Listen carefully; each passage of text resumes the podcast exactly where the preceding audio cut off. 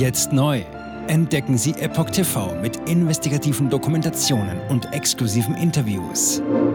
EpochTV.de Willkommen zum Epoch Times Podcast mit dem Thema Dritter Angriff in wenigen Wochen.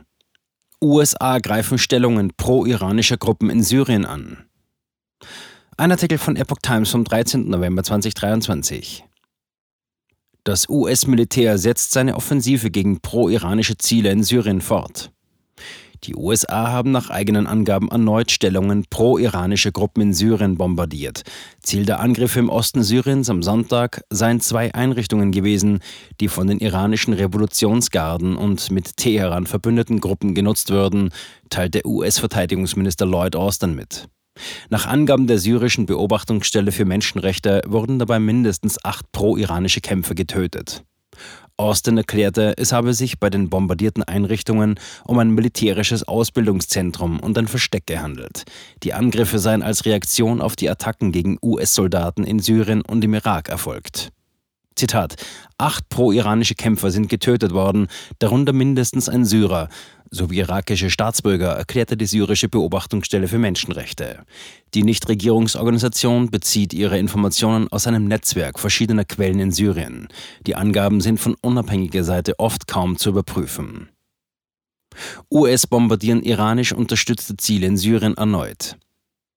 Es ist das dritte Mal in weniger als drei Wochen, dass das US-Militär Orte in Syrien ins Visier nimmt, die nach Angaben Washingtons in Verbindung mit dem Iran stehen. Teheran unterstützt verschiedene bewaffnete Gruppen, die von den USA für die Angriffe auf ihre Streitkräfte im Nahen Osten verantwortlich gemacht werden. Am Mittwoch hatte das US-Verteidigungsministerium Luftangriffe auf ein Waffenlager in Syrien gemeldet.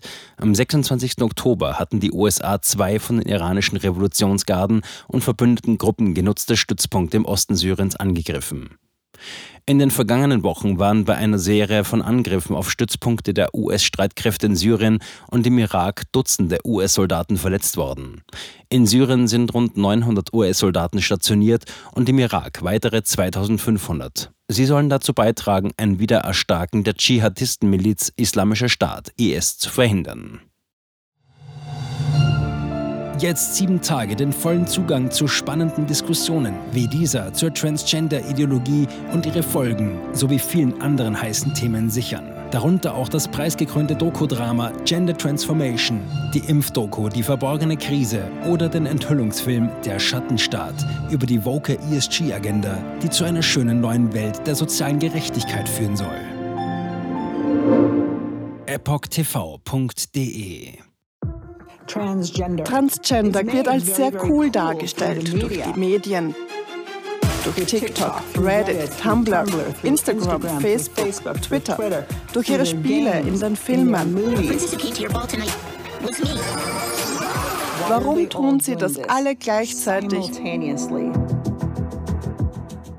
Ich war 15 Jahre lang Lehrerin an einer öffentlichen Schule. Unsere öffentlichen Schulen haben sich verändert. Vor fünf Jahren gab es keine Schüler, die sich als nicht-binär identifizierten. Wir wussten noch nicht einmal, was genderfluid war.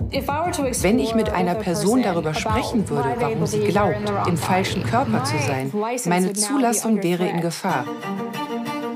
Ich sagte der Therapeutin, ich könnte vielleicht Transgender sein, wüsste es nicht genau und bräuchte Hilfe. Er bestätigte mich sofort. Sie bestätigte sofort, dass ich eine Transgender-Frau bin.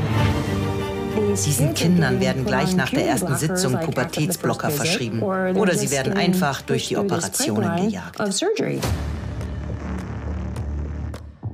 Und dann habe ich mich schlecht gefühlt, müde und erschöpft. Ich fühlte, meine Mutter sagte, ich war kreidebleich.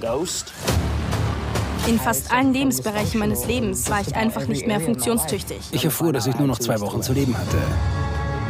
Meine Tochter hatte Schmerzen. Sie weinte, konnte nicht schlafen, sich nicht konzentrieren, nachdem sie diese Hormone einnahm. Die Behauptung, dass Pubertätsblocker reversibel sind, ist eine Lüge.